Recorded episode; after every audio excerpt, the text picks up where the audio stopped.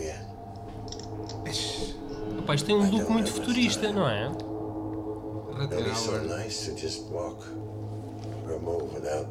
Pain. E a Soraya Chaves, O. Rutger Hauer e a Soraya No- Chaves no mesmo filme? no mesmo universo, cheio de flares. Mas será onde, que- onde é que é isto? Mas isso é possível?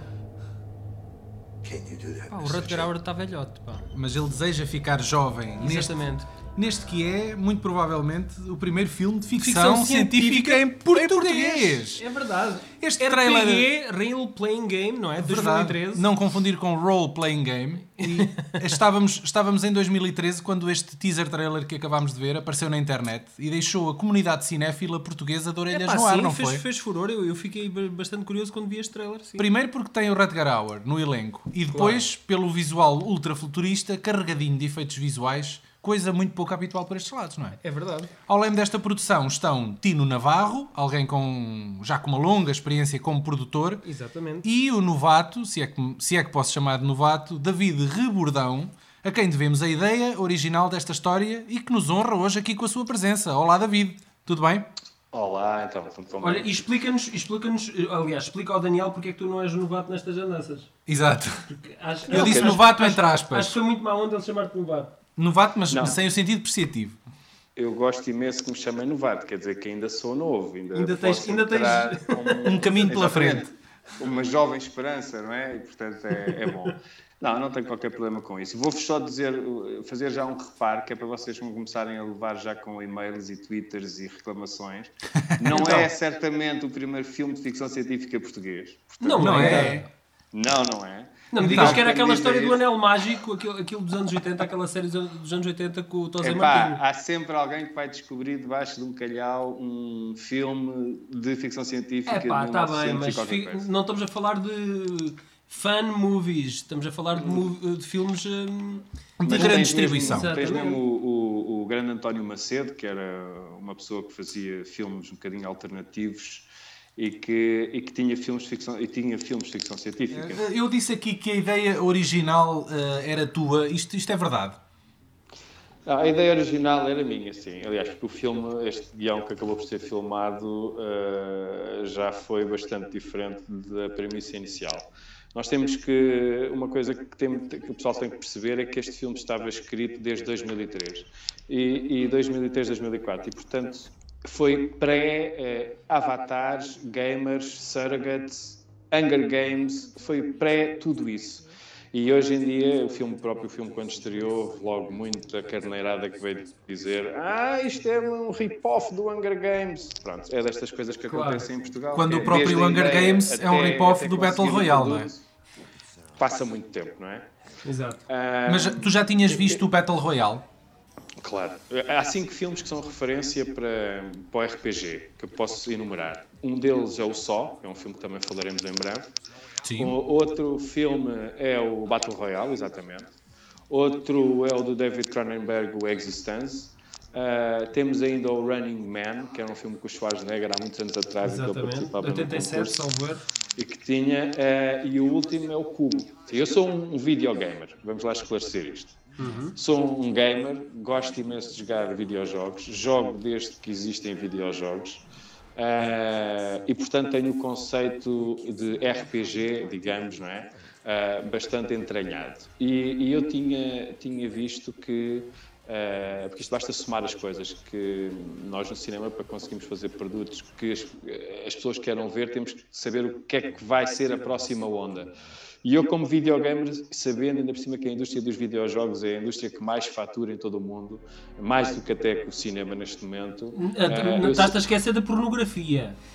Mas pornografia é cinema. Pá, pois, mas acho que é similar. Portanto, acho que há tantos tipos a- a- a- agarrados aos Quem consome uma como coisa consome necessariamente a outra. é? Deve ser assim. exatamente. Eu acho, exatamente.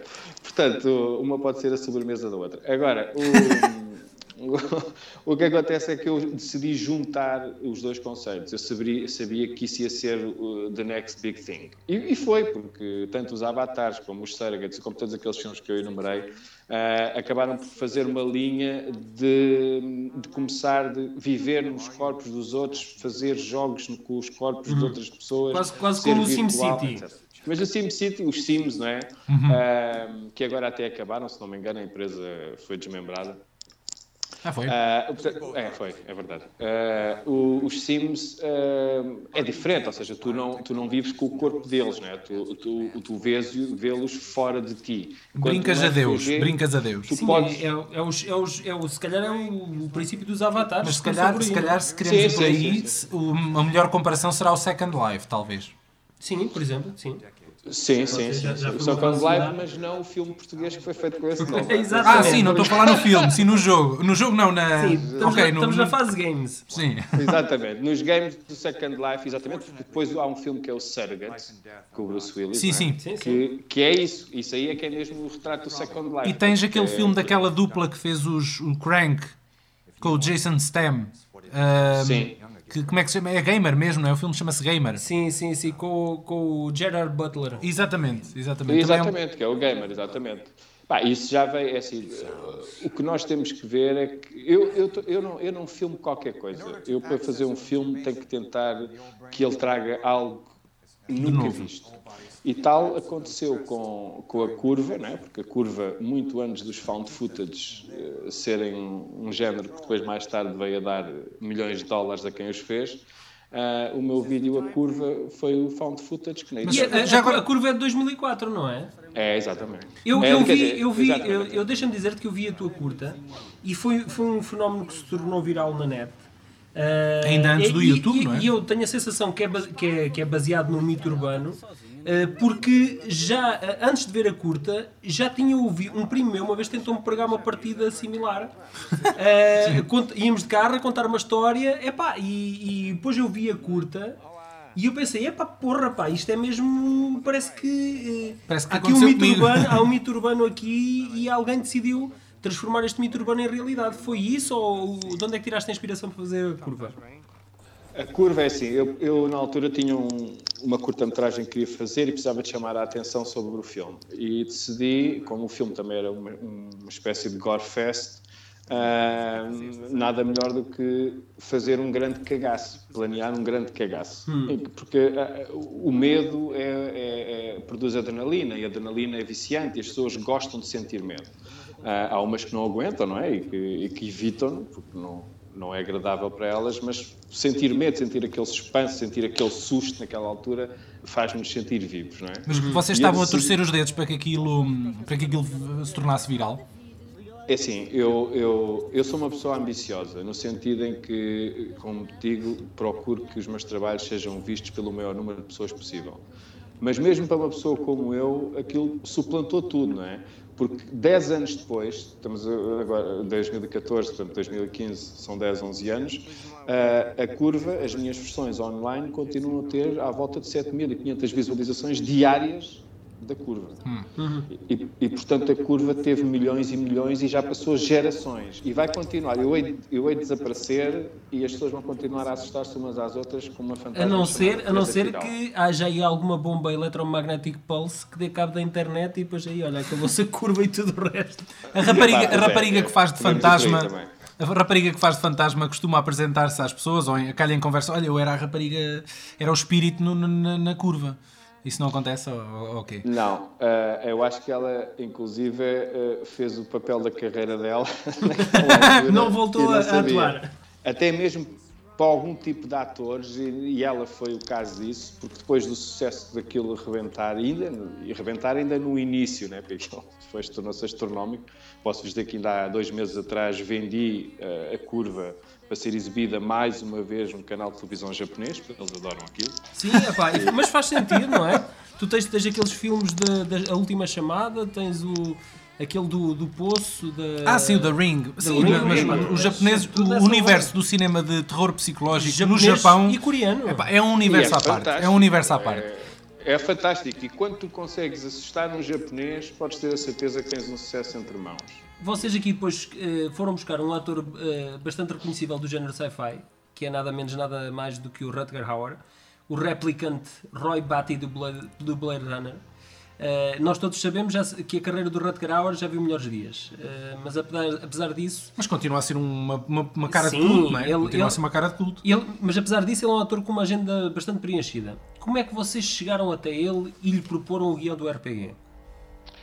Primeiro, vou defender o Rutger Hauer porque acho que a carreira dele continua de vento em popa. Agora, porque ele tem trabalho. E Mas o que, o que eu acho que aconteceu à carreira dele foi que ele fez algumas más escolhas uh, pós anos 80 uh, eh, que foram diretamente para vídeo ou, ou foram mal distribuídas e, e depois foi, foi uma espiral descendente uh, e, em que ele só veio à, à tona à superfície epá, ocasionalmente. Quanto tempo é que demorou a gravar a participação dele no, no filme e onde, é que, onde é que vocês gravaram com ele?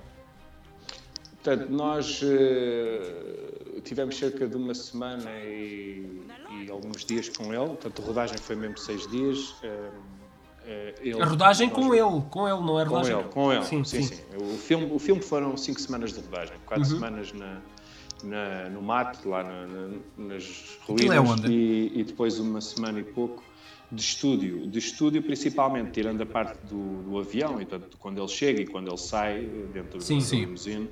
Uh, Só por curiosidade, posso, os, sítios, posso... os sítios são conhecidos? Eh, que sítios é que eram? Um, eu posso-vos dizer orgulhosamente que o RPG foi o último filme rodado na Tomis portuguesa. Fantástico. Portanto, nem que seja por mais nada, olha, fico com esse marco para mim. Acredito que é um grande orgulho. E, e, e, podia ter tido outro marco, que é o ator que esteve primariamente escolhido para fazer o papel que o Rutger acabou por fazer, foi o Peter O'Toole. E nós tivemos o Peter O'Toole eh, confirmado. E, portanto, só que o Peter O'Toole adoeceu, entretanto, e daí até à morte foi um instante. E, portanto, o RPG podia ter sido o último filme do Peter O'Toole, o que era também um marco... Já ter o Peter O'Toole é uma coisa fantástica. E, portanto, claro Portanto, nós filmámos uh, epá, as partes dos exteriores, filmámos na Fundação Champalimau, não sei se vocês já reconheceram, mas todo aquele edifício de exterior no game do, do quartel do RPG uh, eh, é a Fundação Champalimau, também fotografada para cinema pela primeira vez, e foi uhum. uma pipa de massa, como devem imaginar. Uh, e, e Eles ao menos contribuíram para, para, para, o seu, para o edifício aparecer ou, ou não? contribuíram para o edifício. Não, ali é ao contrário, meu caro. Vocês querem filmar. Vocês é que pagaram para pagar. filmar lá, não é? Claro. eles fazem. Eles, eles, eles cinema não estão interessados, que eles são claro. espertos. O... Nós é que somos burros que andamos a tentar fazer cinema em Portugal. Agora, o... depois foi filmado, foi no hotel, do, as parte das ruínas, foi no Mexido.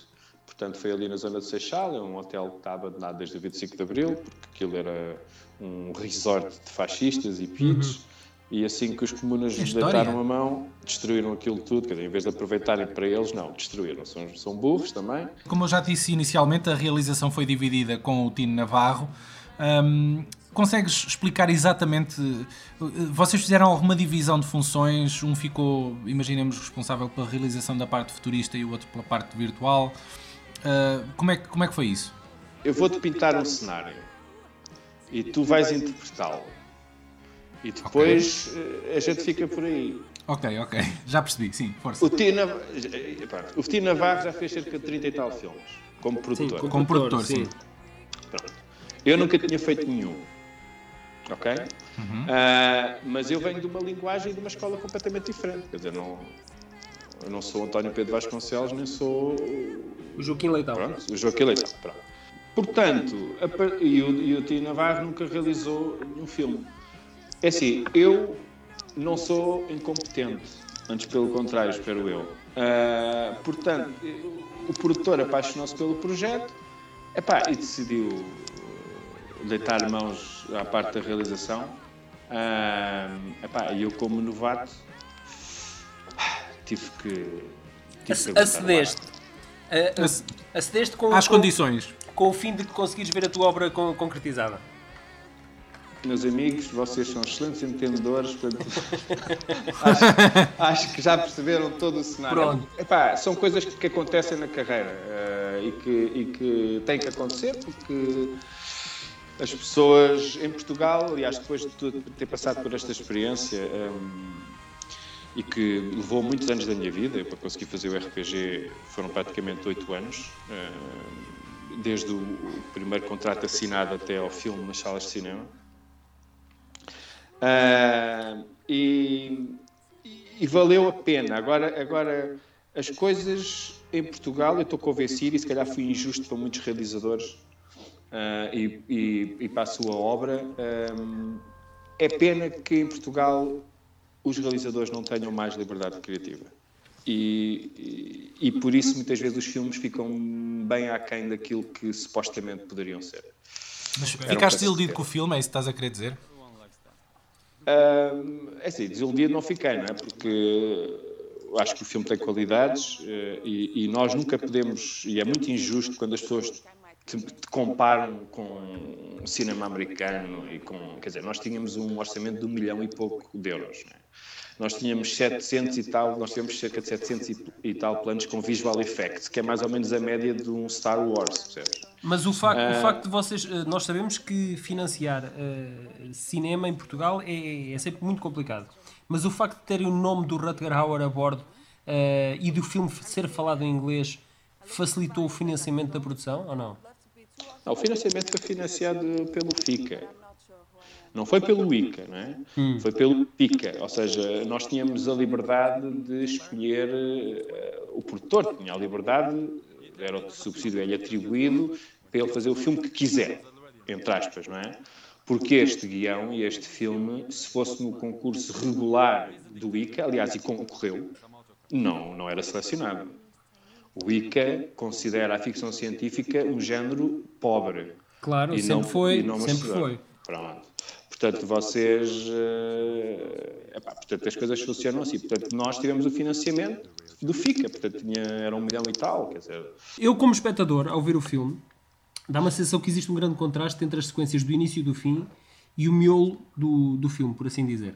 Uh, nas, nas sequências do Rutger Hauer, uh, nós vemos o tal mundo futurista, com recurso a visual effects, a de adereços futuristas, uh, e o resto do filme passa-se numa zona em ruínas. Uh, dá a sensação que, a maioria do vosso investimento foi feito nas partes uh, do início e do fim. E que depois, pelo meio, faltaram alguns recursos para, para fazer o outro mundo, que é o mundo do, do videogame, não é? isto é verdade? É, não é verdade? Tiveram essas dificuldades? É assim, a nível do orçamento não tivemos essas dificuldades, ou seja, nós temos as dificuldades inerentes a quem tem um orçamento de um milhão de euros. Pronto. Sim um milhão de euros para as pessoas que mais distraídas deve ser mais ou menos o que gasta em catering um Star Wars. Em catering. Para a malta comer, para as uhum. sandochas e para os grandes. Portanto, há que ter aqui, só para nós termos assim, de vez em quando temos que fazer assim umas comparações, que é para percebermos do que é que estamos a falar. Uh, o orçamento para a cultura em Portugal, para toda a cultura, cinema, teatro, bailado, ópera, para toda a cultura em Portugal são 150 milhões de euros, que é metade do orçamento do último 007. Uhum. Portanto, nós temos que meter isto em perspectiva. Para que é que serve o dinheiro? O dinheiro não serve só para, para se ter grandes edifícios e grandes decors e efeitos especiais e ação, e também serve para isso tudo. Mas dá-te outra coisa, que é tempo. Dá-te tempo para trabalhar as coisas com mais primor, com mais cuidado, com mais ensaio, com mais etc, etc, etc. Tudo isso são características que depois acabam por se revelar no filme. Ou seja, o RPG, desde a ideia original, e aí desde a ideia original, a minha ideia sempre foi ok, eu quero fazer um filme que seja execuível de ser feito em Portugal, portanto não pode ultrapassar um orçamento de um milhão e pouco. E mesmo assim estamos a falar de um tipo que estava a pensar isto na sua casa, não é? Uhum. Sem ter qualquer acesso a nada desses mundos. Pronto. E então eu pensei sempre, ok, o filme vai ter uma parte para as pessoas, eh, para a vista, para, para, para, as pessoas ficarem. Deve ter valores de produção, ou seja, portanto, para ter aquela sequência inicial e ter uma sequência final num ambiente futurista, mas depois o resto vamos ter que ir para, para as ruínas. E tudo surge, como disse, das ruínas, porque depois da curva, alguém leva-me ao, ao decor onde depois foi feito o RPG e diz-me assim: é pá, tu tens que fazer aqui um filme, tens que escrever um filme de terror aqui para este espaço. Epá, não saiu um terror, saiu a ficção científica. Uh, e, portanto, aquele espaço seria sempre o núcleo central. Agora, vocês também disseram bem, o elemento videojogo, na versão final, foi bastante, foi bastante desvalorizado. E isso foi uma das minhas uma das minhas azias. Porque isto de realizar uma longa-metragem é muito diferente de realizar uma curta, isso vos garanto. Claro. Em todos os aspectos não só nos aspectos uh, artísticos da coisa, mas mesmo nos aspectos físicos da coisa. Tu todos os dias, durante o que é um prazer, não é? digo já, portanto não me importava de fazer isso todos os dias, tipo o Peter Jackson, que anda para aí a rodar há 3 ou 5 ou 6 ou 10 anos, estás a ver, consecutivamente. Uh, mas é muito exigente. Tens que levantar de madrugadas, tens que trabalhar 10, 12 horas por dia com o máximo de concentração possível, gerir equipas de centenas de pessoas, eh, várias sensibilidades, teres atores, ter cenas mais complexas. É um, um grande desafio. E, portanto, um, um, realizador para uma primeira obra deve escolher sempre algo que consiga ter o controle. Então, e diz uma coisa, vocês conseguiram controlar o feitio do Rutger Hauer? Que ele tem, ele tem fama de ter mau feitio. Como é que foi gravar com ele? Pá, eu devo te dizer uma coisa. Eu trabalhar com o Rutger Hauer, pá, o gajo até me podia bater, sabes? Não podíamos espancar, estás a perceber? E tu deixavas, tu deixavas de fazer tudo. E eu deixava. Não vai, tu, mas tu estás a reinar. Então um chaval como eu que ia fazer o filme, primeira obra e o caraças, e estou ali a levar com... Ali à frente... Eu vou-vos contar uma muito engraçada, que é o primeiro dia que eu falei com o Rutger Hauer. Então. Foi, é, que foi muito, muito giro, porque foi via Skype. Ele estava a rodar na África do Sul. E, portanto, e nós íamos fazer uma primeira conversa sobre o, o filme, já depois de eu ter lido o guião e não sei o quê. Uh, e então, o, o Tini, epá, vai estar com o Rutger às, à volta das sete e meia via Skype. Bem, para já, toda esta frase já é nonsense, não é? Para mim, que sou um fã do Rutger Hauer. O Rutger, como tem uma obra muito vasta e, diversas, e diversos eh, formatos e géneros, o Rutger há um filme sempre do Rutger que é diferente para várias pessoas, estás a perceber? Hum. Há pessoas que gostam dele por causa do Blade Runner, há pessoas que gostam dele por causa do Lady Rock, há pessoas que gostam dele por causa do Hitchhiker, não é? ou do Fúria Cega. Portanto, é assim que acontece quando alguém tem um vasto repertório como o dele. E eu, nesse dia, eu ia falar com o Rutger Hauer. Não sei se vocês estão a ver a cena, não é? Portanto, epá, vou falar Exatamente. com o Rutger Hauer. Pá, que cena marada. E então, de repente, aparece-me o Rutger Hauer com o cabelo todo levantado, estás a ver? Aquele cabelo branco e alourado que o gajo tem, não é? À frente, mas no meu monitor. E, portanto, na minha cabeça, quase que eu estava ali a ver um filme com o Rutger Hauer, estão a perceber? É sempre essa a sensação. Estás a ver? O gajo continuava no ecrã, quer dizer. Eu agora tu, tu estavas Tu estavas a ver a, a, tua curva ali à frente e, ne, e não estavas a ver a, a reta. E, e, era, era difícil conseguires acreditar que estavas ali uh, a falar com, com o Rutger Hauer. Bom, David, um, ehm, vamos-te agradecer bastante teres, teres uh, despendido um, ehm, do teu tempo para falar aqui connosco e para falar neste RPG. Um, e para nos desvendares os meandros de, de, como foi a feitura do RPG. Sim. Uh, e fica já aqui o convite, vais gravar mais podcasts connosco, é verdade, não é? É, é espero. É, não é? Pronto, espetáculo. Então vamos, uh, vamos despedir dos nossos ouvintes. Uh, até à próxima. E obrigado. À, por... à, moda, à moda da rádio antiga. Exatamente. Como os paridiantes. É. obrigado, David. Obrigado, pessoal. Obrigado por estarem desse lado. Até à próxima. Tchau, tchau.